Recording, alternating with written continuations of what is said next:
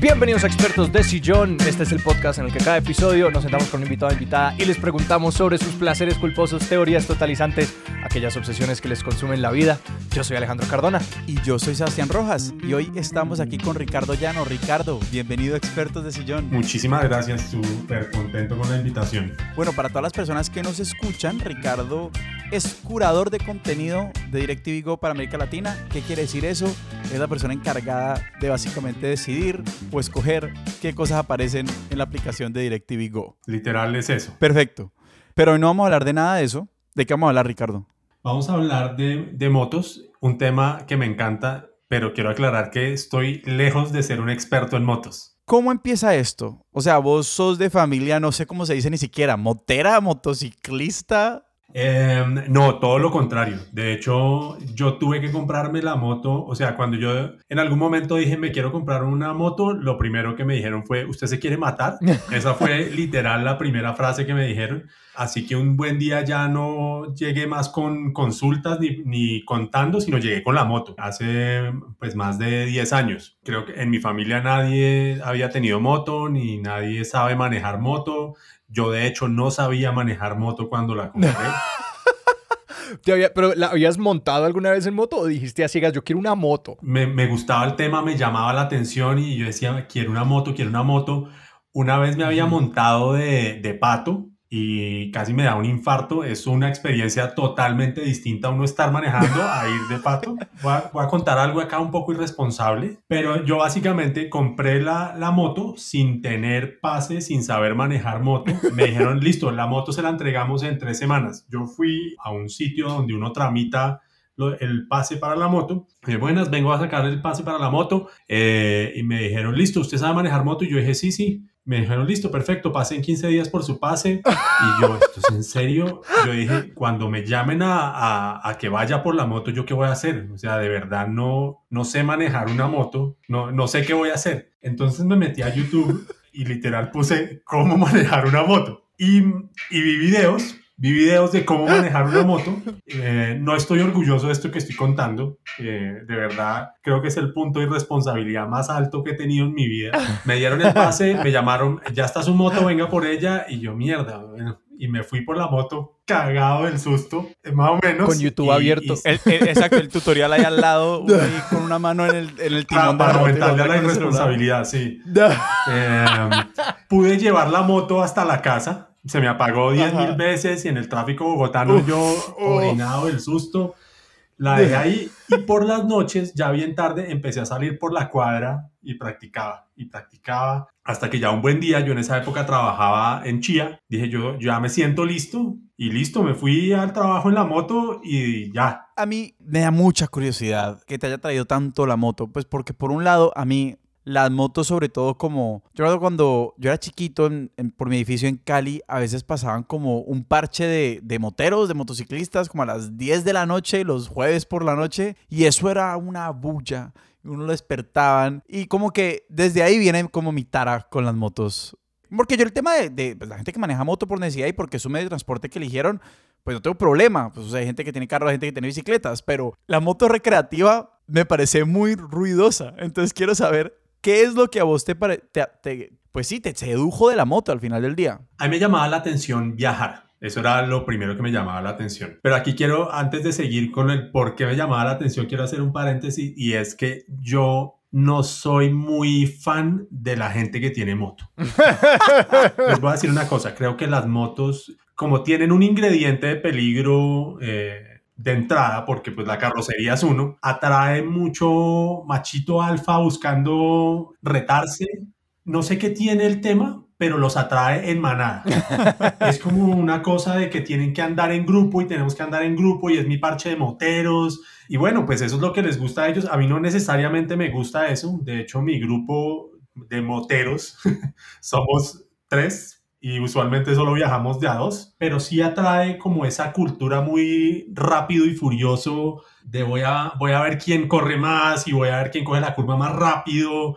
No, no sé por qué, pero, pero sí pienso que es ese tema como del peligro, de probarse, de, no medir las consecuencias y demás que, que atrae mucho ese grupo. Y que quiero hacer una aclaración, según entiendo, que es que, o sea, esas motos que suenan durísimo es porque la persona toma la decisión muy intencional de quitarle el silenciador, que es un componente, yo no sé de qué parte de la moto, pero básicamente uno tiene que entrar allá y decir, yo le voy a quitar el silenciador que trae la moto para que todo el mundo me escuche. Sí, hay, hay otras motos que vienen, por ejemplo, las Harley Davidson, el sonido del, del, del exhausto es patentado y eso pues uno más o menos sabe cuando uno oye eso pero a veces uno siente que viene la moto, pero uno dice, pues puta, me van a matar. Y cuando se voltea es una B-Wiz pequeñita que le pusieron un sonajero en el exhausto y, y, eso es lo que le gusta a la gente. Hay gente que le encanta eso. A mí particularmente no, eh, no me llama mucho la atención eso. Y el tema de viajar, siento que vivimos en un país absolutamente espectacular que desafortunadamente por las condiciones del país hemos tenido la oportunidad de conocer muy poco. Y pues bueno, vino, vino un, un periodo que pues a mí me tocó vivir una, una época finalizando el bachillerato que básicamente la guerrilla atacaba el peaje de la carrera que es a 6 kilómetros de Bogotá. Mucha gente no podía salir de las ciudades, etcétera, y, y vino un periodo en que empiezan a cambiar las cosas y uno puede empezar a ir a ciertos lugares y esto a mí me llama mucho la atención. Entonces me compré la moto, no tengo amigos con moto, no, no conozco a nadie con moto. Y una vez en el taller de la marca de la moto, eh, conozco a un man en el concesionario. Conozco a un man y nos la llevamos bien y decimos, eh, camine, démonos una vuelta el domingo. Entonces el man llega con su novia, yo voy solo y salimos y nos damos una vuelta a, a Chingaza. Saliendo de Bogotá, eh, desafortunadamente a los parques nacionales uno no puede entrar en moto, pero puede llegar hasta la entrada y, y, pasamos bacanísimo. Y ahí empezó una viajadera que es mucho más fácil cuando uno está soltero. y ahí empiezo a viajar y, la, y literal les digo, o sea, yo empiezo a, me meto a Google Maps y empiezo a buscar carreteras y empiezo a buscar como destinos y cosas así. Y a partir de eso empezamos a, a, a arrancar para diferentes sitios. Arranquemos el viernes, llegamos acá, dormimos y seguimos y armábamos planes así. Y hay una cosa y es que muchas veces el plan no sea. Uno planea llegar a un sitio, pero la verdad, eh, muchas veces tocaba cambiar el plano porque uno se demoraba mucho, porque pasó X, o porque se cayó, o porque no sé qué. Y quiero hacer como el pros y cons de la moto como, como el vehículo de viaje, porque claramente hay algo ahí diferente a viajar en carro, a viajar como en grupo y todo eso. Es decir, o sea, si cuáles son esos grandes pros cuando vos vas a Chingaza, o sea, ¿qué fueron esos elementos que vos dijiste, esto es especial, esto es diferente? Y luego con la experiencia, ¿cuáles son esos grandes retos que, por ejemplo, el clima, yo ya me imagino como uno estar en un viaje en carretera de seis horas y a la segunda hora empieza a llover y uno dice, ¿qué vamos a hacer? Hay, hay dos, dos cosas que me acuerdo mucho de, una de un documental y otra de una frase que me pasaron por ahí, un man que era como de los Hells Angels, que en ninguna medida es como mi héroe, pero pues es un man que viaja en moto y ha vivido su, su, su vida en moto y el man decía, viajar en moto es como cuando uno ve un perrito por la ventana un carro con la lengua afuera.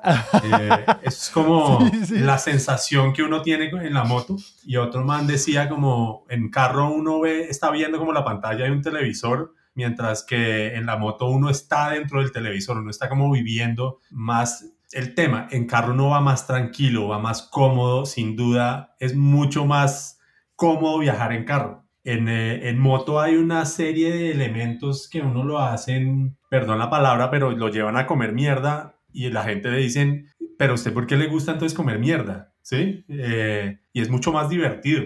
El tema del clima, ahorita les cuento, eh, yo fui a Ecuador en moto y fuimos totalmente inexpertos, sin, sin, sin los, el equipo adecuado, pero pasé absolutamente feliz. Nos llovió la mitad del camino, el tema del clima, el tema de qué puedo llevar, qué no puedo llevar, el tema de que es, es más eh, peligroso, todo eso digamos como que son cosas en contra de la moto, pero pues es muy divertido y creo que, creo que viajar en moto le enseña a uno a descomplicarse la vida, porque una cosa es echar una maleta en el baúl de un carro y otra cosa es saber que uno tiene una maleta de determinado tamaño y punto. Me encanta eso que decís del perro por la ventana, porque siento que de, hasta cierto punto, cuando uno viaja por tierra, por la misma restricción de estar sentado, a mí me gusta mucho manejar y digamos yo, si voy a hacer algún viaje por tierra en carro, preferiría enormemente ser la persona que está manejando porque tiene ese como nivel de actividad. Pero cuando uno está en el carro es un poco como que el, el estar dentro del carro pasa antes del paseo. Como que el paseo es cuando uno llega y hace cosas. Y me produce mucha intriga esa sensación de como estar viajando como en una dimensión muy diferente a la de sencillamente ser como un espectador desde, desde el asiento trasero de un carro. El destino es el camino. Exactamente. Esa frase es muy común entre la gente que viaja en moto porque de verdad lo que importa es el camino y es más chévere tener una carretera donde uno tiene que estar concentrado. Por ejemplo, la, la, ruta del sol es una mamera porque eso es recto y dele y dele y es muy bacano y es muy bonito y uno no se puede desconcentrar pero pues eh, claro, es más chévere una, una, carretera de montañas, una carretera con curvas. Que son las que abundan en Colombia, precisamente. Sí, Colombia de verdad es, eh, yo creo que para los, eh, la gente que le gustan las motos es muy interesante porque por la variedad de climas. O sea, uno acá desde Bogotá a tres horas o menos puede encontrar un desierto, a media hora puede encontrar un páramo, una hora larga, dos horas estar en el cañón del eh, río Magdalena, que es una cosa espectacular. Entonces, digamos como que las posibilidades son muchas y también, digamos como que vivir en un país como este hace que haya muchas carreteras que no las han arreglado y eso también lo hace más divertido. Yo siempre he pensado que, por el contrario, como estas motos necesitan como de buenas carreteras para poder funcionar, o sea, como verdad, ¿cuál es la versatilidad o, la cantidad de, pues, de, trocha o de, destapada que aguanta una moto de estas? Creo que tenemos que entrar a hablar como de la paleta de motos que hay. Ahí hay una, un abanico bastante amplio, entonces, y acá hay otro tema de de la gente que viaja en moto, que también es de esas que me sabe un poco a mierda, y es que todo motero que no sea de, lo, de mi estilo es un huevón por X o Y. ¿Cuáles son esos estereotipos? Pues, por ejemplo, están los, eh, los eh, estilo Harley, que acá en Colombia es una cosa muy distinta al harlista norteamericano y está el, el harlista colombiano que tiene una Harley de verdad y es una moto que está por encima de los 30 y pico millones de pesos o el que tiene una moto modesta y la ha adaptado a ese estilo y a esa estética pero claramente no tiene el mismo nivel económico del, del que sí tiene una Harley original acá en Colombia. O sea, para ser harlista hay que tener una Harley. Pues yo, yo, digo que sí, lo que pasa es que el harlista acá en Colombia quiere ser una cosa que en Estados Unidos es totalmente distinta, porque acá es una persona que claramente está bien económicamente, pero toma la estética de una persona con una posición económica totalmente distinta, pero que allá sí puede acceder a una Harley, acá no. Claro. Esto es una apreciación personal, ¿no? Y entonces uno ve un parche de harlistas que se visten como en una serie de televisión con sus chalecos de cuero y sus pañoletas de cuero, pero es una estética totalmente sacada de otro estilo de vida. Ese es un tipo de moto que, que es un tipo de moto que sí necesita ser más pavimento, que es salir eh, por una autopista grande. ¿Porque son muy bajitas o cómo, cómo es la vaina? Son bajitas, son pesadas, las llantas no están hechas para una carretera destapada la posición de la moto es, no es para estar maniobrando en una carretera destapada, sino como para ir como más relajado, como si uno fuera en un sillón manejando por una autopista. Sí, sí, sí, sí, sí. Que se ven como estas carrozas, que ellos quedan súper cerca del piso y, y, los brazos hacia arriba.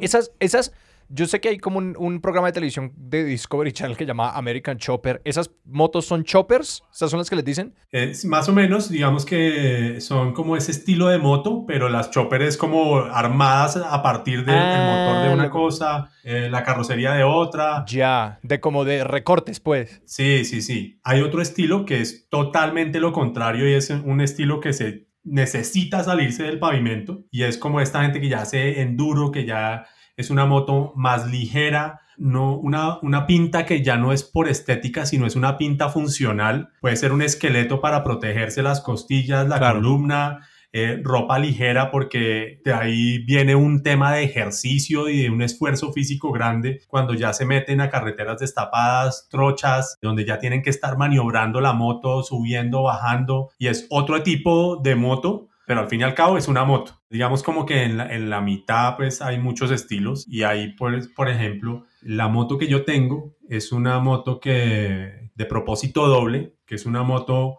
diseñada para poder andar por una destapada muy bien y aguantar una carretera destapada y poder hacer muchas cosas en carretera destapada, pero también poder andar en una, en una carretera pavimentada sí. Eh, bien. Ahí creo, ahí estoy yo eh, en esas motos doble propósito. Eso tiene como un nombre, es que yo quiero como buscar la imagen para ponerme una imagen en la cabeza, ¿eso tiene un nombre en particular? Hay gente que le dice eh, de aventura o doble propósito. También ustedes van a encontrar en las carreteras de Colombia parches de motos Pulsar, que es una moto económica, pero es gente que sale en su moto, moto relativamente pequeño, pero sale a carretera, sale con amigos y se disfruta la vaina con el alma, ¿sí? Van a encontrar gente que lo que le gusta es correr. Y entonces salen a toda mierda a Bogotá Villeta, que es una carretera que está bastante buena, que tiene bastantes curvas, pero es Ajá. literal a correr. A mí eso no me gusta mucho porque en su afán de correr y de ser los más rápidos ponen a otras personas en peligro y eso pues no, no me parece. Y también es una estética muy ligada a las carreras de, de el MotoGP y, y, y admiran mucho a los pilotos de las carreras de motos en autódromo eh, y es un, traje de cuero eh, o enterizo o, cosas así, pero es, es, otra estética, otro tipo de moto que ya salen es a, a, correr y a sacarle todo lo que puedan a la moto. Y en este proceso de meterte más en las motos, ¿qué tanto has aprendido de la mecánica? Porque siento que esa es una, como un elemento que a mí me gusta mucho de esa cultura, que es como de, de no, pues yo tengo que estar listo para yo hacerle la resolución de problemas a esto y eso luego llega al siguiente paso. Es como, bueno, si yo quiero comprarle un nuevo componente o como mejorarle X o Y parte de la moto, como esa, como esa dinámica chopper, puede como, no, pues necesito cambiar este pedazo, listo, voy a aprender cómo hacerlo. ¿Qué tanto te has metido en ese mundo de la mecánica? Lo absolutamente básico. Yo trato de mantener Ajá. mi moto muy bien para no tener problemas. He visto gente en el estilo de moto que yo tengo por allá tener un accidente en la mitad de la serranía de la Macarena y cambiar el tanque de la gasolina por una botella de Coca-Cola con una manguera y con eso salen de allá y yo es como me da un poquito de pena, pero yo no sé, podría hacer eso, no tengo ni idea cómo lo haría. Si me ponen a cambiar una guaya, ok. Si me ponen con el tema de una llanta, me desvaro. Pero ya temas de mecánica avanzada no, no, no conozco. A mí afortunadamente nunca me ha pasado nada grave mecánicamente. Una vez me, me echaron como gasolina que estaba como sucia y me tocó meterle a la manguera de, de la gasolina un, un, un filtro de gasolina y ya. Pero sí, la verdad, conocimiento súper básico de, de la mecánica de la moto. Pero digamos, si hay claramente un elemento de riesgo cuando uno sale sobre todo como a, a caminos largos, a, a, alejarse, digamos, de centros urbanos, ¿cuáles son como las cosas que uno sí tiene que saber hacer? O sea, como que uno no se debería ir a un viaje en moto si uno no tiene como este par de conocimientos de mecánica básica. Creo que en el tema de la mecánica ya uno tiene que, que conocer su moto. Este fin de semana eh, con un amigo salimos a darnos una vuelta y pasando el peaje paramos eh, a desayunar y cuando íbamos a arrancar no le prendía la moto. Después, dele, dele, dele, la moto prendió y le dije, vamos a meternos a una carretera destapada y una cosa es vararse aquí en la autopista con señal de celular, eh, con acceso a una grúa y yo no tengo una cincha para amarrarlo y jalarlo y un problema electrónico, ni usted ni yo lo vamos a solucionar allá en la mitad de la nada. Ajá. Entonces, dígame cómo se siente para que arranquemos. Y, y el man dijo, no, no, la, o sea, la moto no está bien. Algo está pasando y no he podido entender qué es. Mejor no. Hubiéramos arrancado y este man se vara por allá en la mitad de la nada, toca dejar la moto por ahí botada, ir a buscar un mecánico, eh, no es fácil. Entonces ahí yo es donde digo, uno tiene que ser consciente del estado de su moto y el destino. Uh -huh. Como también hay cosas que pasan imprevistas. Les doy un, una vez estábamos en la serranía de la Macarena, que es súper divertido porque las carreteras están vueltas mierda. Una vez un pedacito de 10 kilómetros que nos demoramos 10, eh, dos horas simplemente por el estado de la vía. Y en un barrizal, eso en que literal uno está así que me, medio enterrado andando, la moto de un amigo dejó de andar. Pero ¿qué pasa? Y mirábamos y mirábamos y, y algo como si no entrara el cambio, no entra el cambio, no entra el cambio. Y me tocó devolverme a buscar a ver si en algún caserío encontraba a alguien que se le mediera a ir por este man y, en una camioneta y montáramos la moto y lo conseguimos. Y esta persona pudo devolver la moto en un, en un camión de plátanos, pero yo creo que estuvimos de buenas. Pero a mí me parece una cosa interesante, me imagino que me imagino que las motos más recientes y esto lo digo por como me imagino que pasa con los carros y lo mencionabas el tema de los componentes electrónicos que cada día estas motos tienen más y más, o cada día los vehículos en general tienen más y más cosas electrónicas, chips, lo que sea, que hacen mucho más difícil solucionar problemas como con mecánica básica. O que exacto, si a mí se me dañó un chip de yo no sé qué, que es el que hacía que conectara el carburador con, no tengo ni idea, el exhausto. Dije una estupidez, experto gmail.com. Con el líquido de limpia parabrisas. Sí, sí. Extrañamente, mi moto es con, inyección. La moto, las motos de los dos amigos con los que yo viajo son carburadas. Vamos a parar ahí. ¿Qué es, una, moto, carburada y qué es una moto de inyección? No tengo ni idea, pero las mías de inyección y las de ellos son carburadas. Eh, eh, es un tema ahí ya como entra la gasolina y el aire al, motor. Y las motos de ellos son una moto que es legendaria. Eh, o sea, tiene la, la, fama de ser la moto que no lo va a dejar varado en ningún lado. Y si se vara, usted se va a poder desbarar en cualquier pueblo. que es una moto Kawasaki, que es una referencia a KLR. Yo nunca me he varado y ellos sí se han varado extrañamente. Para las personas de Kawasaki que están escuchando este episodio, pues expertosillón.gmail.com. Eh, es una moto absolutamente legendaria, pero les ha pasado a ellos y no me ha pasado a mí. A mí la moto nunca me ha dejado botado. Lo más cercano que ha estado a dejarme botado fue una vez que en un pueblo pequeñito eh, me pinché con una espina de un cactus y por salir sin, sin pensar que iba a ir muy lejos y sin mucha herramienta y demás, eh, salí sin la llave Bristol que desmonta la, llave delante, la, llanta delantera y nadie tenía en ese pueblo la llave Bristol para, para desmontar esa, esa llanta. Ve, y por, y por hacer como la, la, es que le quiero hacer como el, el 180 grados al, al, hilo que llevamos, que es como de estas cagadas y estas cosas, como todo lo que puede salir mal me produce curiosidad como la otra cara de esa moneda y es como, ¿qué cosas te han pasado que vos digas, esto solamente me pasó por haber estado viajando en moto? Cosas que hayan pasado así en la moto que, pues bueno, cosas malas y cosas buenas. Eh, una vez me partí tres costillas y fue la primera, ha sido el único accidente que yo he tenido. En la moto yo me he caído porque en las carreteras de, digamos como de trocha, carreteras así destapadas, lo normal es caerse. O sea, como que uno dice, si, no, si nadie se cayó, el paseo no estuvo bueno. Pero es decir, uno se cae como en esas caídas, es como baja velocidad, el terreno está como súper raro y sencillamente pues uno se cae, pero es de esas caídas más torpes que Pues una caída, me imagino como toda torpe, como que la moto como que, uno se cae en eh, cámara eh, lenta. Sí, sí, sí. Que, o sea, duele más el orgullo que cualquier otra cosa. Ese tipo de caídas. Hay gente que ya, pues, eh, si coge una destapada, hay gente que ya ha tenido unos accidentes terribles y obviamente, pero eso también pues va relacionado a la velocidad. O que cuando la gente que le cae las motos encima. Total, pues una moto de esas es una moto de 200 algo kilos y le cae mal en una pierna, pues así, así sea como esa caída torpe, hay gente que se ha jodido porque cayó, cayó mal y, y pues allá uno en la mitad de la nada se, se jode, se, o sea, eso agrava eh, un poco el tema. Pero digamos como que hay momentos así como de mucha satisfacción cuando uno descubre lugares que jamás se había imaginado hay un lugar en el Guavio que yo llamo mi iglesia y es básicamente un montículo sobre la represa. Alguien puso una estatua de la Virgen y se ve toda la represa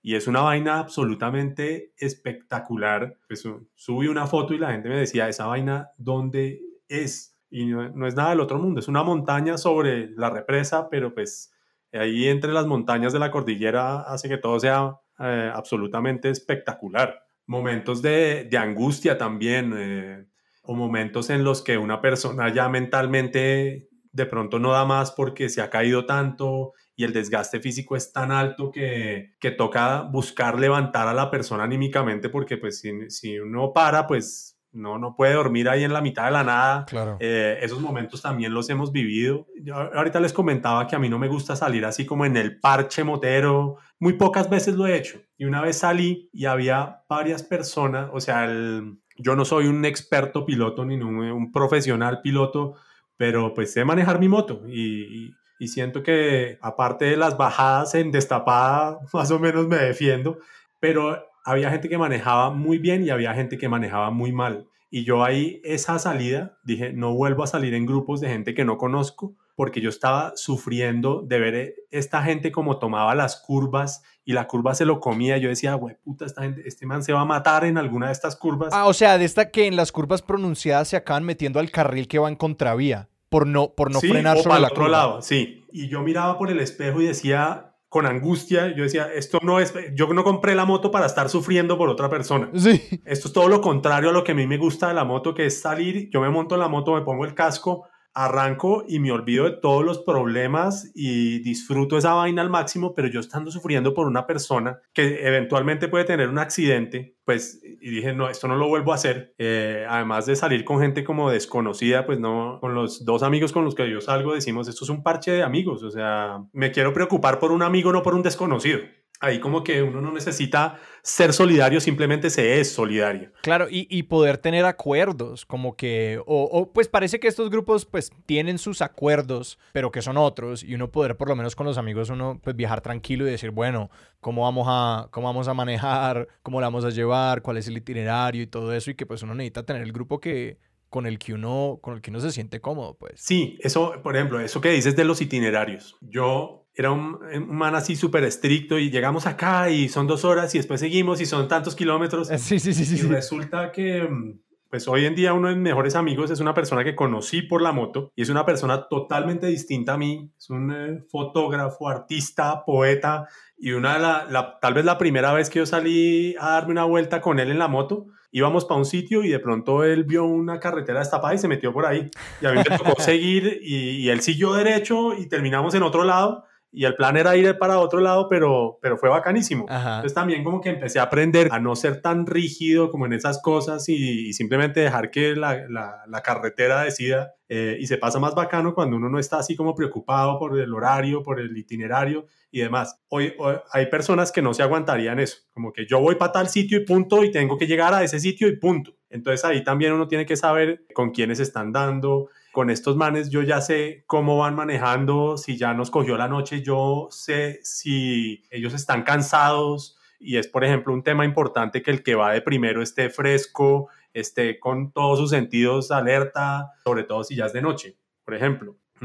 He oído muchos cuentos, a mí afortunadamente no me ha pasado, muchos de estos grupos de motos se terminan conociendo por la marca de motos. ¿Ah, sí? ¿Por el taller? Por el taller o porque la misma marca convoca como rodadas y entonces eh, dicen, vamos a ir a ah. tal sitio y allá se terminan armando un grupo de 10, 20 motos y arrancan todos. Y en muchos casos, eh, esa es la primera vez que se conocen y ahí en esos grupos empiezan a partirse ya como en subgrupos.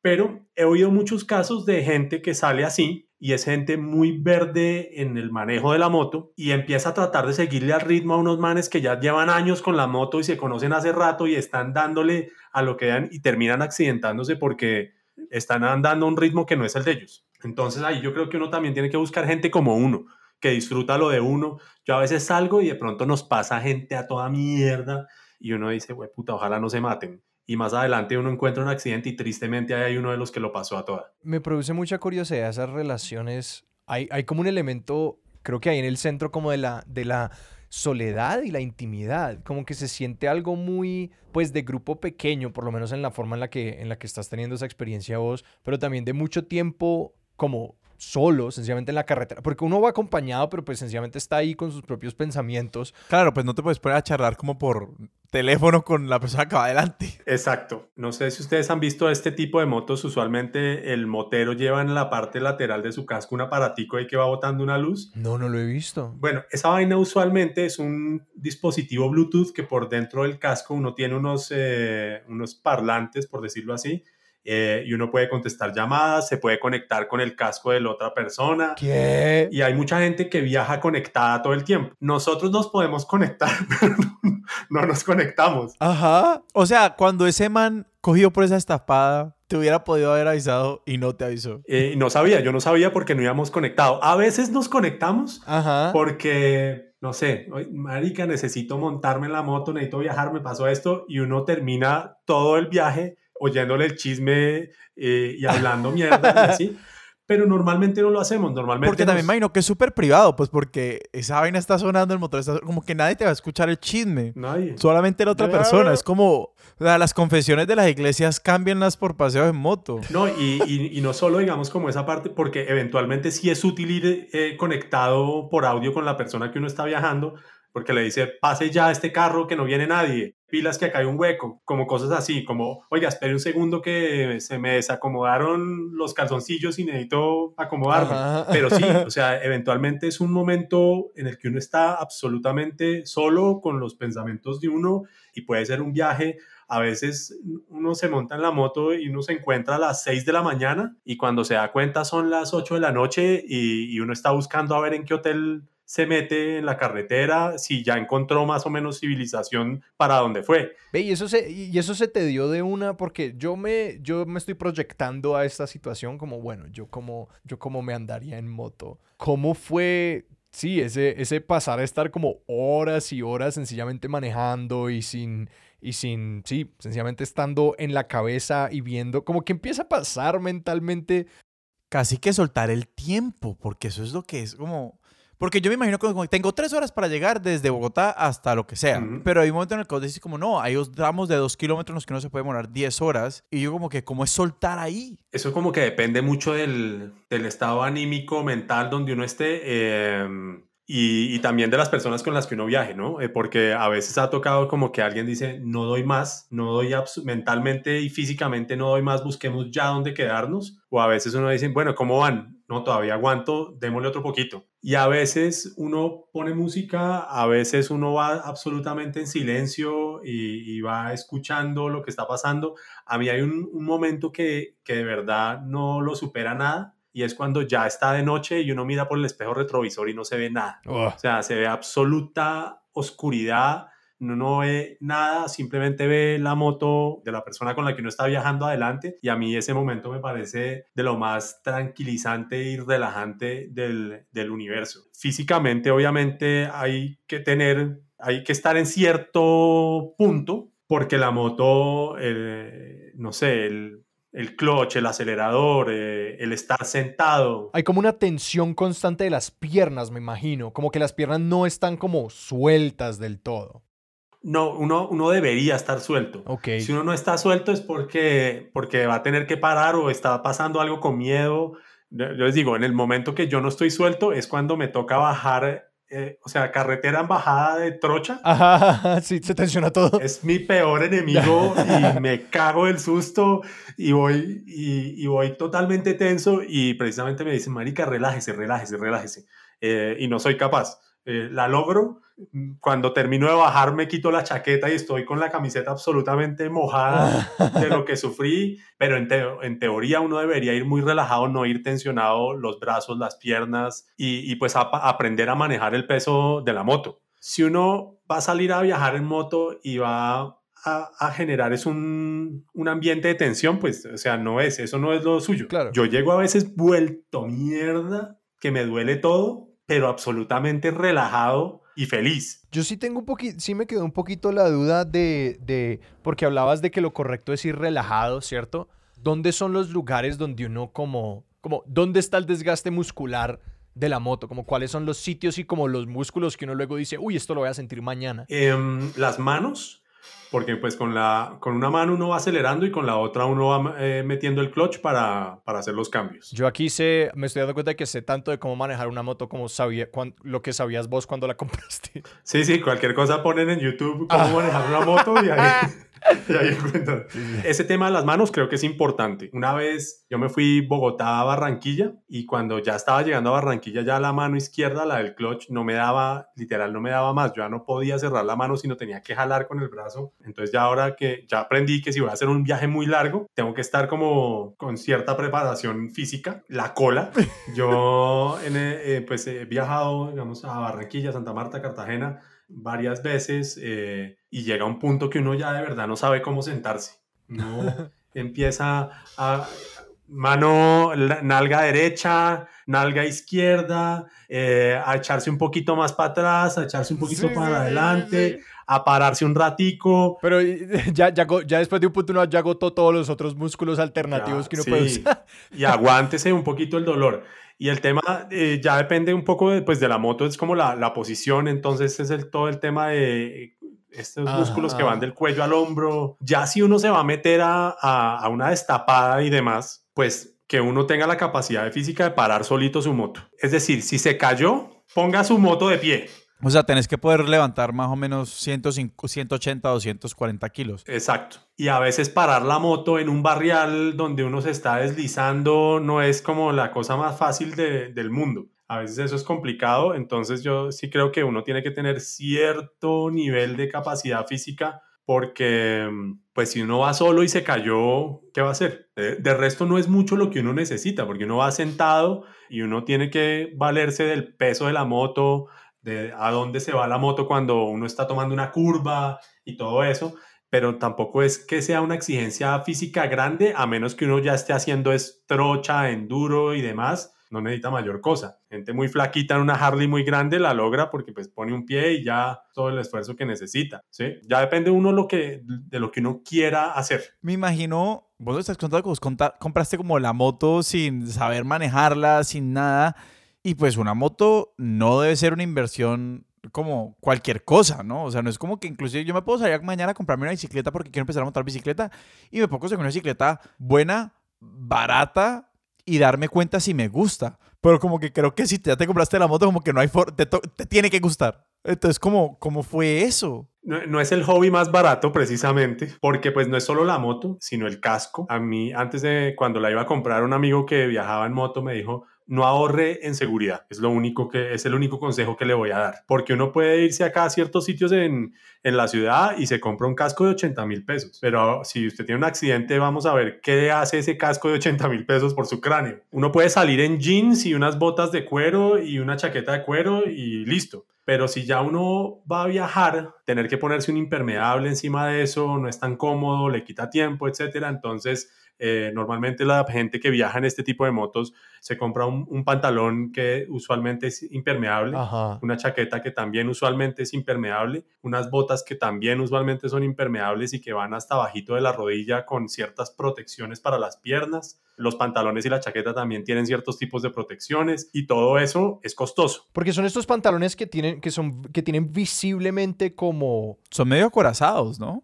Sí, hay algunos que son, que, que son por fuera y otros que son por dentro lo bacano es que empiece a llover y uno no se moje. Y uno no se dé cuenta, pues como que uno no sienta la lluvia. Exacto. Les digo, una indumentaria de estas, no necesariamente la marca más costosa, pero entre botas, pantalón, chaqueta y casco, se puede comprar una moto de bajo cilindraje. O sea, no, no es, no es un, eh, un hobby económico y pues la calidad de esas chaquetas, de esos pantalones, que sean impermeables y demás, pues hace que los precios no están cómodos. Y ahí vienen otra serie de accesorios, porque entonces eh, usted eh, sabe que eh, va a estar andando de noche, entonces exploradoras para la moto. la maleta para, para no tener que forrar una maleta normal como en un plástico, sino que sea más práctico, es una maleta impermeable que sea fácil de amarrar a la moto, ahí va otra vaina. Sí, sí, sí. Entonces, Me imagino que eso también hay como esas monturas para las maletas que van en la parte de atrás. Como las alforjas, básicamente. Sí, eh, exacto. Y de eso hay de todo tipo y, pues lo, lo, ideal es que si uno va a hacer ese tipo de viajes pues sea impermeable porque pues si no se le va a volver nada todo. Eh, en ese viaje que les comentaba a Ecuador, yo no llevaba maleta impermeable, no llevaba botas impermeables, no, eh, en jeans, en chaqueta de cuero, o sea, lo más punkero posible fue ese viaje, aprendí mucho, lo disfruté muchísimo, pero digo, de verdad, ¿cómo hicimos esa vaina en esas condiciones? cruzando páramo, muriéndose del frío, poniéndose encima un eh, impermeable de esos que usan los mensajeros, nada cómodo, nada cómodo, pero pues igual, se disfruta, ¿sí? Hemos hablado mucho de la lluvia, pero me gustaría que habláramos como del viento, porque es como este otro gran factor que yo siento que tiene que afectar la experiencia de montarse en una moto. A mí, digamos como que la experiencia con el viento, eh, para mí son dos cosas. Uno, hay un momento que empieza uno a sentir un frío eh, que uno sabe que va a llover. Ese momento para mí es lo mejor. Ese clima en el que uno siente ese frío en la cara y sabe que más adelante o acaba de llover o más adelante va a llover, me parece la cosa más espectacular del universo. La otra experiencia con el viento, entre Santa Marta y Barranquilla está la parte de Ciénaga, donde uno más o menos eh, a la izquierda tiene la Ciénaga y a la derecha tiene el mar. Me pasó, ahí aprendí, y pues me pasó por primera vez que literal el viento me estaba sacando del carril, me estaba botando al carril contrario, era de noche y pues uno ve unas luces que viene y entonces uno empieza a luchar. Ahí sí hay un momento, por ejemplo, lo que hablábamos ahorita, ahí hay un momento de exigencia física fuerte porque uno tiene que luchar contra el viento para mantener la moto en su carril y de paso entender que en cualquier momento la corriente de, viento se corta y si uno está haciendo demasiada fuerza para el otro lado, pues se, puede terminar cayendo.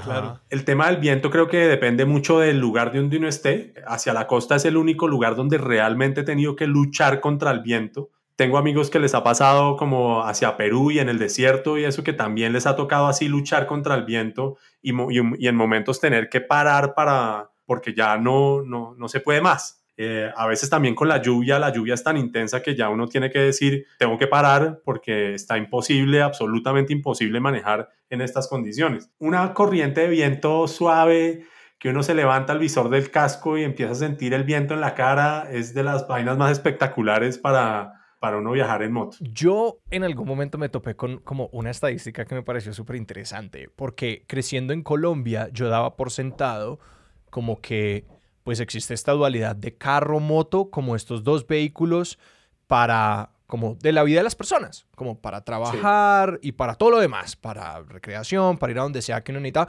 Y la estadística con la que me topé era que en Estados Unidos es algo así como, no me atrevo a decir la estadística, pero es un porcentaje muchísimo menor el que usa la moto como un medio de transporte principal. Como que casi todo el uso de la moto en los Estados Unidos es recreativo.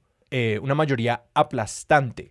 Al comienzo de la conversación, eh, no sé, hablabas un poquito como de que hay una cultura muy específica, por ejemplo, la harlista en Estados Unidos, de cómo allá se vive la moto y que acá, pues nosotros tenemos como, como viene de dos lados diferentes, como que hay una cultura pues, medio recibida como de cómo en Estados Unidos se vive ese jarlismo y todo eso, pero que también la cultura motera de acá tiene una relación estrecha con pues las personas que sencillamente usan la moto como su vehículo principal en el día a día. Sí, y por, por esmerarme por convertir esto en una pregunta, ¿cómo ves esa relación? ¿Cómo ves esas como diferencias de que en Colombia las motos también son sencillamente un, una cosa del día a día? Que también vienen atravesadas por este espacio del hobby? Sí, creo que la respuesta es relativamente sencilla y creo que es un tema de, de las condiciones económicas de este país. Claro. Y para una persona de bajos recursos, en algunos casos resulta mejor tener una moto que moverse en transporte público. Y muchas de esas personas también viven desde su moto de moverse, de, de trabajar moviéndose y ahí hay un impacto muy grande. Y hoy en día creo que acá en Colombia uno sacar el pase, como ya se los comenté, es bastante fácil. Y segundo, acceder a un crédito, a una moto relativamente económica, también resulta ser muy fácil. Y eso hace que, pienso yo, que una persona que no puede acceder a un carro, que, eh, etcétera, prefiere irse por el tema de la moto. Y eso no solo pasa en, eh, en los ambientes urbanos, sino también en, en los pueblos. Mucha eh, hace un tiempo, no recuerdo dónde leía que la moto había reemplazado al burro y uno realmente va en lugares absolutamente apartados de toda civilización y allá la gente tiene su moto y se mueve en una moto, inclusive para poder salir al casco urbano, dependen de una persona que va entre las veredas y, hace como mototaxismo moviendo a la gente porque a veces eh, no accede ni un una flota, un bus, no hay, no hay otra forma, no hay otra forma de moverse si no es a través de este tipo de vehículo. Y yo creo que eso tiene un impacto enorme y uno en los semáforos lo ve en tierra fría, en tierra caliente, en los pueblos, eh, se ve esa cantidad de motos que hay. Y creo que en los últimos años, eh, seguro la estadística tiene que ser de crecimiento porque es impresionante la cantidad de motos que hay. ¿Y has visto como que esa relación diferente con las motos afecte o el hobby o la manera como, no sé, como que el resto del país o el resto de los motoristas te anticipan o te perciben desde ese hobby? Sin duda creo que mm, al haber tantas motos y para tantos usos hay como una satanización del motero. Cuando uno va manejando un carro en la ciudad, hay moteros que son supremamente imprudentes y, y ahí uno entiende por qué los odian tanto He visto en la ciudad moteros que le tumban el espejo a un carro por pasar así muy cerca y se vuelan. O el solo hecho de que, por ejemplo, el mismo Estado prohíba al parrillero en una ciudad para bajar las tasas de crimen. Ahí, eso ya habla por sí solo el uso de las motos para ciertas actividades, cuando hay gente que, que la usa para ir a trabajar, recoger a su pareja y devolverse a la casa y se vean afectadas por este tipo de medidas Entiendo, la verdad no lo he investigado muy a fondo, pero entiendo que hay un tema bastante grave con el SOAT. El SOAT es el seguro obligatorio que toca tener pues para los carros y para las motos. Al parecer el tema del SOAT en motos está dejando de ser un, un negocio debido a la alta tasa de accidentabilidad que hay en el país. Claro que para, que para como descomponer eso, o sea, el SOAT es un impuesto que existe para como subsidiar los costos que traen los accidentes de tránsito. Es como un seguro, eh, es un seguro eh, obligatorio que va atado al vehículo. Pero las motos se accidentan tanto que ya no están cubriendo como lo que trae ese impuesto a nivel nacional. Sí, y uno oye historias que hay pueblos en la costa donde no están vendiendo SOAT, sino les toca ir a otros pueblos porque simplemente es tan alto el volumen de motos y tan alto el volumen de los oh, accidentes que las aseguradoras dicen aquí no, no, quiero vender más esta vaina. Y pues se, se entiende porque al fin y al cabo pues si no es negocio para la aseguradora, ¿por qué lo van a querer hacer? Y es una obligación para el motociclista tener el seguro todo ese tipo de cosas creo que tienen un impacto sobre, sobre cómo se ve al motociclista. Claramente, y como casi todo en este país, eh, hay, hay un ingrediente económico que viene desde la apariencia de la moto. Sí, porque es muy fácil registrar como, como los las distintas motos y también siento que pues uno señala cuando está como en la pinta completa de yo estoy viajando en moto, sí. como que da una señal muy diferente de la persona que se ve que no, pues esta persona es aquí un local y está yendo del punto A al punto B. Pasa una cosa en los centros comerciales, por ejemplo, hay varios centros comerciales o lugares públicos donde las motos de alto cilindraje parquean en un lado y las motos de bajo cilindraje parquean en otro lado. O sea, es una medida totalmente discriminatoria pero hacen eso para que no les puedo ofrecer una explicación lógica, pero prefieren evitarse un problema de que una moto más económica raya una moto cara, supongo, y de ahí para abajo todo lo que tú estabas diciendo, o sea, eh, lo perciben a uno distinto si uno va en, cierto tipo de moto. Y también, por ejemplo, me acabo de acordar de una, hay, hay una marca de motos y una referencia de motos que se utiliza mucho para delinquir en ciertas ciudades y es una moto que le gusta muchísimo a la gente que hace eh, motociclismo de aventura, pero de verdad la misma policía dice no compres esa moto porque se la van a robar para salir a robar. Ah. y ve y, por, y por escrutinar allí, eh, ¿cuál es la razón que esa moto sea como tan buena para delinquir? ¿O sea, que la parrilla es muy buena para salir corriendo o algo así? Que es una moto que tiene buena potencia, buena velocidad y además es ligera de manejar entre los carros. Usualmente estas motos de, de, aventura y doble propósito son mucho más grandes, entonces es una moto que no le sirve a alguien para salir a robar, porque se va a quedar metido en el trancón, mientras que esta sí logra maniobrar y es una moto más pequeña, más ligera para hacer ese tipo de, eh, de actividades. Pero son cosas que pasan y eso tiene un impacto muy grande sobre la, las motos. Y acá viene otra cosa y es que como Aquí todos los días uno oye de un accidente o ve un accidente de motos, generaliza que es un tema que todas las motos se accidentan y todos los moteros están en mayor riesgo y creo que hay, hay poblaciones que son más susceptibles eh, de ese tipo de accidentes. Hay una estadística a mí que me, que me cambió muchísimo la perspectiva sobre la seguridad vial es el hecho de que ahora durante la pandemia, de hecho, han subido los accidentes, no sé si los accidentes o los accidentes letales de carretera, eh, como de, en carro, y todas las estadísticas de eso porque ya ni me acuerdo de, de qué jurisdicción venía esta estadística, pues.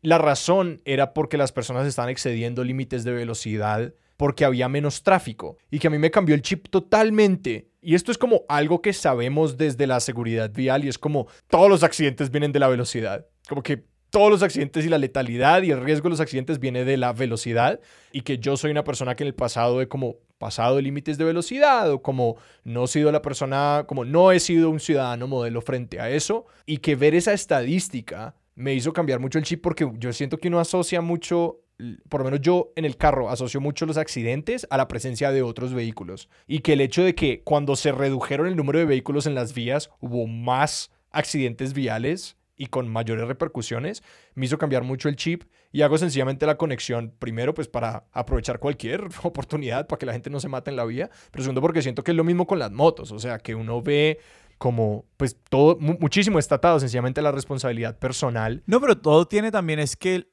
los riesgos simplemente cambian, ¿no? O sea, como que hay riesgos de calles atiborradas de vehículos y hay riesgos de calles vacías. No, y en la medida que, exacto, o sea, en la medida que uno Dicen que 50 kilómetros es una velocidad ya letal. Y uno se pone a pensar y uno dice que 50 kilómetros no es tan rápido. No, se siente muy rápido en absoluto. Pero ya eso supuestamente es una velocidad a la que uno se puede matar.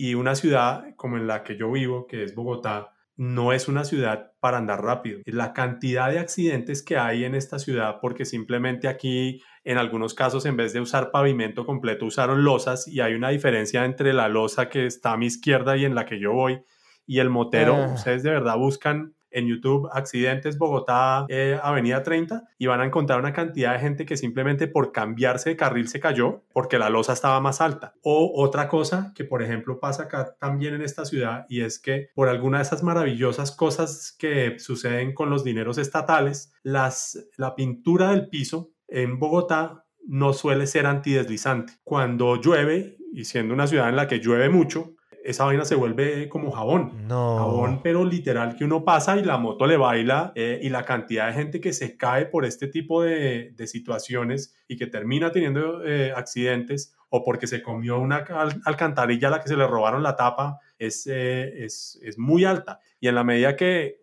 hubo menos carros y la gente empezó a andar más rápido, pues obviamente va a pasar más. Yo he estado de buenas que de verdad en Bogotá nunca me, me he caído, pero he estado muy cerca por ese tipo de situaciones. Y sobre un eje parecido de, del de la seguridad, o sea, yo, yo desde hace rato tengo como la misión que, que contabas al comienzo, como la misión de salir más a conocer Colombia, como hacer más viajes por tierra. Mm. Y me produce curiosidad como cómo asumiste ese elemento como de sencillamente pues la seguridad del país eh, y el riesgo, porque yo como que yo siento que necesitaría hacer como una evaluación de todos los sitios a los que yo vaya a ir, como, bueno, ¿y dónde me voy a quedar? ¿Y dónde voy a ver esto? Básicamente yo estoy buscando de manera muy práctica y directa como, dame tips para cuando yo piense viajes por tierra en Colombia. Ahí hay algo y es que claramente eh, vivimos en un país muy complicado a nivel de seguridad y hay regiones que son más complicadas que otras. Y yo más o menos cuando sea qué región voy a ir, eh, averiguo y me pongo a investigar qué ha pasado y, y hecho una googleada y le pregunto a gente y hay grupos de motos de gente que viaja mucho y uno les pregunta y usualmente son gente muy abierta a decirle, sí, yo ya estuve por allá, por allá no se meta. Por ejemplo, ahorita por donde queda eh, Hidruituango, que está ahí en las noticias, que básicamente uno viene de la costa, entra a Antioquia y, y ya pasa no me acuerdo exactamente el nombre del pueblo, pero ahí uno empieza a subir para poder ir a Medellín. Yo es una carretera que una vez la tomé, la tomé solo, como si nada. A veces la, la ignorancia es felicidad. Hoy en día eh, mucha gente dice, ojo con esa carretera, porque ha aparecido mucha gente que por robarle la moto o por meterse a la hora que no era, la, la mataron. Y, de verdad es una carretera que uno dice, pero es una carretera de movimiento nacional, es una carretera, ahorita hay un, tema de desplazados eh, en, los pueblos de alrededor de Hidroituango muy grande, entonces uno sí tiene que en un país como Colombia hacer como la investigación de a dónde se va a meter, eh, qué ha pasado. Yo hay uno de los viajes que mm, más quiero y, tengo así como pendiente de corazón es irme a Punta Gallinas eh, en La Guajira. Quiero hacer ese viaje y el amigo con el que yo viajo se lo hizo solo y con todos los riesgos se fue y volvió, no le pasó nada. Em, y una vez lo íbamos a hacer y empecé a averiguar, averiguar y una persona a través de un conocido, una persona que vive en La Guajira, me dijo, no viaje. Esto fue hace ya unos meses. Me dijo, no viaje, la situación está demasiado compleja. Pero uno o dos semanas después ve que no sé quiénes fueron en grupo, fueron y volvieron. Entonces también a veces es como estar de buenas o de malas. A mí nunca me ha pasado nada a nivel de temas de seguridad. Por ahí uno que otro susto, pero que en realidad no terminó en nada. Me acuerdo una vez, una, una, hay una carretera eh, que no, o sea, hay diferentes formas de salir al llano. La, la carretera, la salida al llano que todo el mundo utiliza y hay otras y nos fuimos por una de esas otras porque era chévere, porque había unos túneles, porque había un embalse, eh, mejor dicho, había una cantidad de cosas que la hacían muy atractiva para irnos por allá. y de pronto llegamos y paramos en una bomba de gasolina y había eh, dos motos con dos, dos manes ahí. Nos miraron y arrancaron. Más adelante, los mismos dos esperándonos, nos ven pasar, se montan a las motos, nos pasan a toda y más adelante otra vez la misma vaina y uno empieza a decir una vez, ok, dos casualidad, tres ya está raro. Ajá. Y ya hubo un momento que nos los cruzamos por cuarta o quinta vez que yo ya dije, esto está demasiado Qué raro. susto, sí. Y, y le dije a la persona con la que estaba viajando, metámosle toda. Ajá. O sea, cuando los, los pasamos. Y de ahí de temas de susto, puede que no fuera nada, puede que fuera solo casualidad. Pero dije, no nos arriesguemos porque estos manes, además que se quedaban así mirando y como que hablaban. y no sé Ah, qué. de película de Eh, terror. O sea, está, acá- está el comienzo sí. de una película de terror. Sí, y acá en Colombia ya no están, hay, pues hay muchas cosas que no son tan chéveres. Entonces preferimos evitar y le metimos toda y los manes no, ya no nos volvieron a alcanzar. Ajá. No sé, no sé. Pero a mí, a mí, esa historia, de hecho, me parece que obviamente, y es absolutamente legítimo, como el marco que le estás dando de, de bueno, pues estos manes nos estaban mirando mucho y esto ya se vuelve sospechoso y esto genera mucho miedo. Hay otro elemento y es que en, un país donde las motos, uno, las motos son un objeto de, son, son un, un- objeto o un- una herramienta que permite lo que decías, un- unas posibilidades de trabajo, gente que vive de su moto, que permite movilidad social para muchas familias en este país. Y no solamente eso, sino que también es un tema de consumo aspiracional de qué tipo de moto. O sea, eh, la moto trae un estatus en toda comunidad. O sea, la, la- la moto es un, es un, es un, demarca cierto tipo de estatus social en todas partes. Sea la Harley, sea la Kawasaki KB150, me estoy inventando un número, o sea una Honda cualquiera, una AKT, no sé. O sea, todas las motos tienen un, dicen algo de que, o, digamos, se, toman como señales de quién la está manejando. Digamos, hay otra los manes simplemente también pueden estar admirados de, del par de motos que ustedes tenían Puede que sí. me causa curiosidad también en un país en el que, claro, pues esto también es un hecho, digamos, empírico. O sea, como que no, uno no puede borrar la realidad con un dedo y decir como, no, los sicarios muchos andan en moto. Entonces, pues como que uno ve una moto y uno se, se asusta o lo que sea. Pero la moto también se ha satanizado. Como vos andando en moto, ¿cómo ha cambiado también tu, tu visión de como todas las vainas que le echan a las motos? O sea, porque claro, está como todos estos grandes mitos y esta, y esta satanización del vehículo y de las personas que los usan. ¿Cómo ha cambiado tu visión de esas personas y cómo los entendés, digamos, de una forma que pensás que alguien que nunca se ha montado en una moto no lo entendería? Digamos que es complicado porque lo que tú decías, la, la realidad no se puede borrar con un dedo, pero desafortunadamente por unos pocos terminan midiendo a la gran mayoría. Hay marcas de, de este tipo de moto de doble propósito que, que son unos pirobos eh, de mierda y se creen que, mejor dicho, están, eh, me- son de familia real y llegan a un pueblo y todo les parece un asco y entrar en contacto con campesinos es básicamente una aventura para narrarle a sus conocidos, como también hay personas que, que uno los ve y uno dice, marica, este man me da miedo con solo mirarlo, y gente que, que tiene pasados eh, complicados en país que tiene muchas historias complicadas. Para darles un ejemplo, una vez eh, nos metimos a un sitio absolutamente increíble que de verdad les recomiendo que vayan, que se llama el Cañón La Cristalina por Puerto Boyacá. Capital antiinsurgente de Colombia. Exactamente. ¿La qué, la qué? Puerto Boyacá, que fue un fortín paramilitar Ajá. por muchos años. Ya, Allá ya. llegamos y, y ya tocaba llegar a, una, a, una, a un caserío, ahí se dejaban las motos y uno se, iba, se va por un, por un río, básicamente uno va entre las dos paredes del río, que uno puede coger ambas así con, la- con, las, con una mano tocar una y con la otra tocar la otra, una cosa absolutamente espectacular. Eh, y empezamos a hablar con, eh, con nuestro guía, yo no presté servicio militar, mi amigo sí prestó servicio militar y, empezó, y él empezó a decirle, eh, bueno, y, en el servicio qué? Y no sé qué, y empezó a, a preguntar y él pensó que le estaba hablando con un soldado y yo decía, marica, este man no se ha dado cuenta que este man no prestó servicio en el ejército. Pero el otro man estaba hablando como si hubiera sido la cosa más normal del mundo Sí. y un momento que yo me volteé y le dije, o sea, que el man ya también se había dado cuenta que mi amigo no estaba hablando Sí, de lo sí, mismo sí, y me miró y como que se rió y yo le dije a mi amigo, huevón, este man no prestó servicio en el Ajá. ejército. Y entonces como que se quedó mirando y me dijo, ¿cómo así? Y, le dijo, yo creo que él prestó servicio en otro lado, yo no quería decir nada hasta que él, él dijo, no, es que yo serví bajo los paramilitares de Ramón y Sasa y no sé qué, y mi amigo quedó como totalmente desubicado y, y él se voltea en un momento como muy sincero y nos dice, mire, personas de esta región entre tal edad y tal edad que le nieguen haber sido paramilitares, le están diciendo mentiras.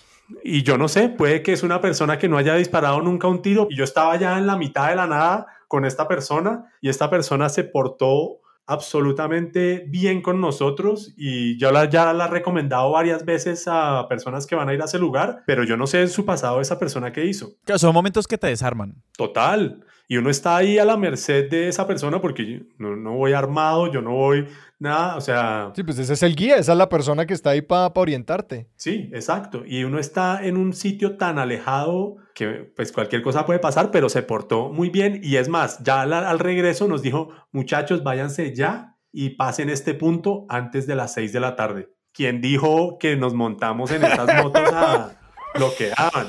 Y un momento que mi amigo me empieza a hacer señas y venía una moto detrás de nosotros y ya pues uno en la mentalidad de que este man que conoce la zona nos dijo pilas y viene alguien siguiéndonos, pues, era una persona que de pronto iba a hacer mercado. Y uno se mete en esas cosas por el contexto, puede que no pero viene de la mano esa satanización, de, ese contexto que vivimos, de las regiones que uno visita, etc. Yo te quería preguntar por, por, pues por esos guías. O sea, ¿estos guías los acompañan en la moto? ¿Dónde los recogen? ¿Uno en qué lugares busca guías? Porque ese no era una parte que yo conociera de, de estos viajes. Sí, miren, ahí para completar el tema de los guías, también he tenido guía cocalero, ex cocalero, y guía ex FARC. Y es gente que vivía en una zona de conflicto, que hoy es una zona que precisamente por la riqueza geográfica de este país ofrece muchas oportunidades de turismo y de pronto si no es el turismo no hay, de otra, no hay otra forma de, de sustento, por el abandono, por mil razones. Esos guías de dónde salen? De preguntar, de una recomendación de, oigan, ¿alguien ha ido a este sitio? Sí, pregunte por este man. Y es gente que salió de esa vida y, ahora se dedica al, turismo, que me parece una vaina muy, muy valiosa porque en un país como este encontrar esas oportunidades no es, no es necesariamente fácil, pero también tiene una carga psicológica uno meterse en la selva, en la mitad de la nada, con una persona que antes estaba metida en ese conflicto y sabemos que dentro del conflicto pasaban cosas. Entonces, también, eh, también las historias que uno empieza a escuchar en esas caminatas son unas cosas absolutamente espectaculares, eh, increíbles, y es parte, de, es parte de, esto, ¿sí? Y hay lugares que definitivamente no, uno no debería, o sea, ese dicho que hay acá de no dar papaya, eso es como lema de vida, o sea, uno más o menos saber dónde se va a meter y... No, y es que las motos son muy lámparas también. La, la, misma pinta eh, da un indicador, este man puede tener una plata ahí en el bolsillo o cosas así y, esas cosas pues siguen pasando lastimosamente. Eh, ahí ya lo, uno, lo único que uno puede hacer es como tratar de evitar. ¿Cuál es la mejor ruta para hacer en Colombia? yo creo que eso es muy difícil. Eh, o sea, Colombia es tan diversa que es muy difícil de verdad de decir hagas esta ruta. Yo creo que, no sé, uno como motociclista debería llegar a Pasto algún día, pero también debería llegar al norte de Colombia algún día. La ruta de los nevados eh, por el Parque Nacional de los eh, Nevados en el eje cafetero eh, es una cosa absolutamente increíble en Santander hay unos lugares que uno no se imagina. Santander es un, departamento tan diverso que uno puede estar en un páramo en pocas horas o en pocos, inclusive menos de una hora, estar en un, clima totalmente desértico. La mitad de mi familia es de Santander y yo iba mucho por carretera a Bucaramanga desde Bogotá y cuando pasaba por el cañón del Chicamocha está una famosa ruta que es eh, Pescadero, es un curverío, una delicia y al fondo del cañón yo siempre veía un pueblito y veía un pueblito, un pueblito, y una vez me fui a Bucaramanga en moto y de regreso dije, marica, yo quiero ir a ese pueblito, quiero saber qué es lo que hay allá abajo. Y me metí, terminé durmiendo en ese pueblito que queda literal al fondo del cañón, un pueblito totalmente conservado, de esas casas blancas, pueblito que se llama Cepita, una cosa absolutamente divina. Hay otra carretera relativamente cerca de Barichara, como para dar un, referente geográfico de un pueblo famoso, que se llama Las Gachas. Y es un río que el fondo es en piedra y en la piedra hay formadas como unos huequitos que terminan siendo como unos jacuzzis naturales que les juro que eso está en cualquier otro lugar del mundo y sería de los lugares más famosos del planeta. Y ahí también por Santander, creo que uno de los sitios más espectaculares que yo he, visitado, aparte de la Serranía de la Macarena, que es una cosa que uno no creería cuando ya está allá, hay un sitio que se llama Las Ventanas de Tisquizoque. Y es un sitio que básicamente el río entró por una montaña y abrió un hueco en la montaña y sale por una cascada y es una cosa tan espectacular, pero no hay ninguna infraestructura de turismo allá. Yo en mi Instagram tengo una, una serie de historias de los hoteles en los que nos quedamos, porque mi esposa a veces es como impresionada de, de los lugares donde toca dormir.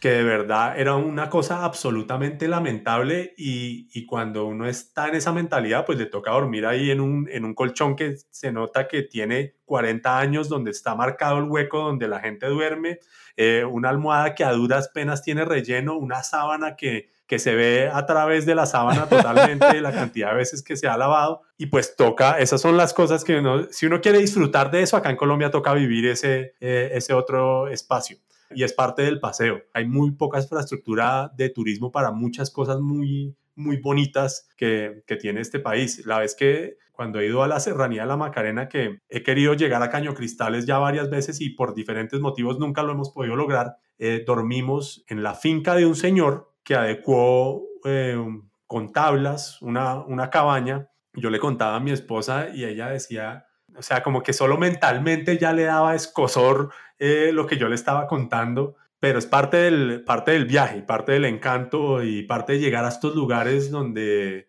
no, no hay tanto turismo, pero que la moto le permite a uno aprovechar. Claro. Y algo que estoy viendo es, eh, o sea, mientras que nos has ido contando, yo he ido buscando en Google Mapas como muchas de estas ubicaciones y algo que estoy viendo es como, o sea, cuando vos decís meterse por trocha, estos son horas y horas en la trocha, o sea, en despavimentada, que yo digo, yo allá no me meto en carro. Hay un lugar, hay un lugar eh, como entre Caldas y Antioquia que es espectacular, que se llama el río La Miel una vaina espectacular. Y nosotros mirando el mapa veíamos que cerca al río La Miel había una laguna, pero no veíamos en, Google Maps una carretera que llegara a la laguna. Y el reto era llegar a la laguna. Finalmente llegamos, es una laguna casi que hecha con un compás, hace una cosa así totalmente redonda. Y encontramos un hotel donde quedarnos y nos pareció la vaina más bacana. Resultó que la laguna era el boquete de un volcán que se extinguió hace miles de ah. años. Y otra cosa muy bacana de la laguna era que ese era el centro de operaciones de una guerrillera de las FARC que se llamaba alias Karina. Y entonces ahí la gente contaba que pues eso antes no se podía entrar básicamente por la situación de orden público y hoy en día pues somos casi que afortunados poder disfrutar de esos lugares que no es fácil llegar, que no hay mayores como recomendaciones, pero a partir de comentarios de gente uno se va enterando que existen y, el reto también es como disfrutar la carretera, pero también conocer esos sitios que son absolutamente increíbles y que de verdad en cualquier otro país yo sé que serían de una fama impresionante. Que esa es un poco esa oportunidad que provee como que en Colombia hay sitios donde no hay una infraestructura turística y hay dos caras de la moneda allí. Es como, pues va a ser un poco difícil llegar, vas a tener que hacer más preguntas, no vas a poder buscar en Google la ruta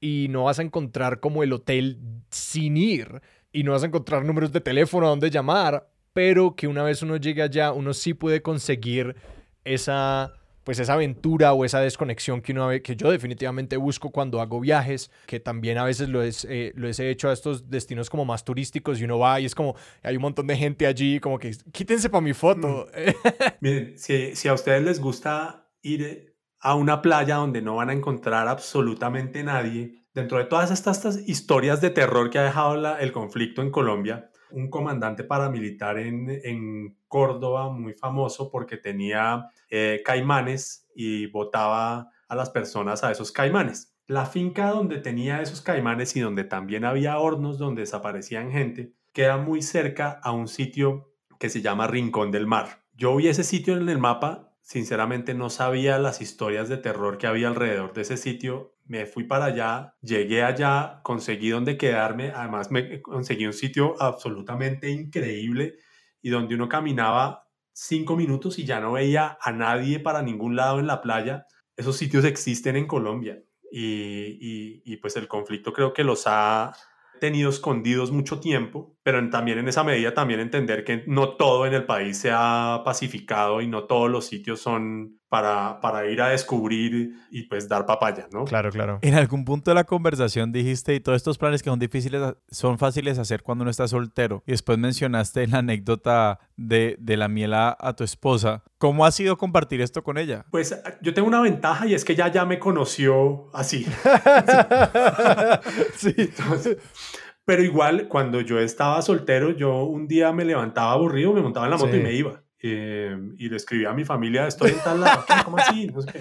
Y, y, no le tenía que básicamente responder a nadie. Cuando ya, pues yo ya estoy casado, entonces básicamente toca consultar agenda. O sea, la vida adulta se lo va llevando a uno por delante y resulta que, no, este fin de semana no puedes porque tenemos tal cosa, el otro tampoco porque yo tengo más o menos un negocio con ella y es que yo me puedo ir un fin de semana al mes. Okay. Y irme es que yo arranco un viernes a mediodía y vuelvo el domingo en la noche o el lunes festivo. Yo le tengo activado a ella eh, Find My Phone para que ella esté tranquila, eh, porque a veces hay, son horas y horas que ella no sabe de mí y ella pues se preocupa, obviamente. Al menos puede ver que te estás moviendo, pues estás en la ruta. Ajá. Claro. Eh, no, y a mí también me interesa que pues mi familia sepa dónde estoy por cualquier cosa, ¿sí?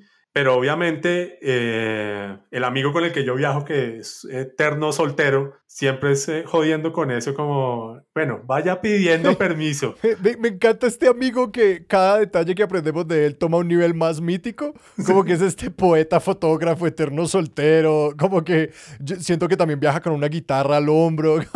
casi, casi. Sí, tiene toda esa energía.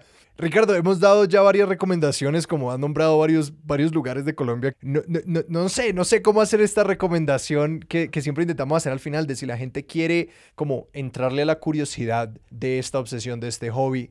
No sé, ¿a dónde los apuntarías? Desde que, pues asumiendo que no todo el mundo se va a ir a comprar una moto, pero como de, no sé si es desde las enseñanzas o desde, estos, desde estas cosas de viajar, no sé, ¿qué, ¿cuál es la cuña que le harías a la gente de lo que has aprendido viajando en moto? Básicamente les diría, no lo piense tanto, hágalo. Hay gente que se queda planeando y en el pero y cuándo y, y, y en esos peros se quedan los planes. Es, hágalo. Y siento que en el peor de los casos, como yo, yo internalizando ese consejo, es como que en el peor de los casos uno sencillamente se devuelve. Sí. Como que en el peor de los casos uno sencillamente dice, no, pues todo bien, me voy a quedar en un pueblo antes o me voy a volver y ya.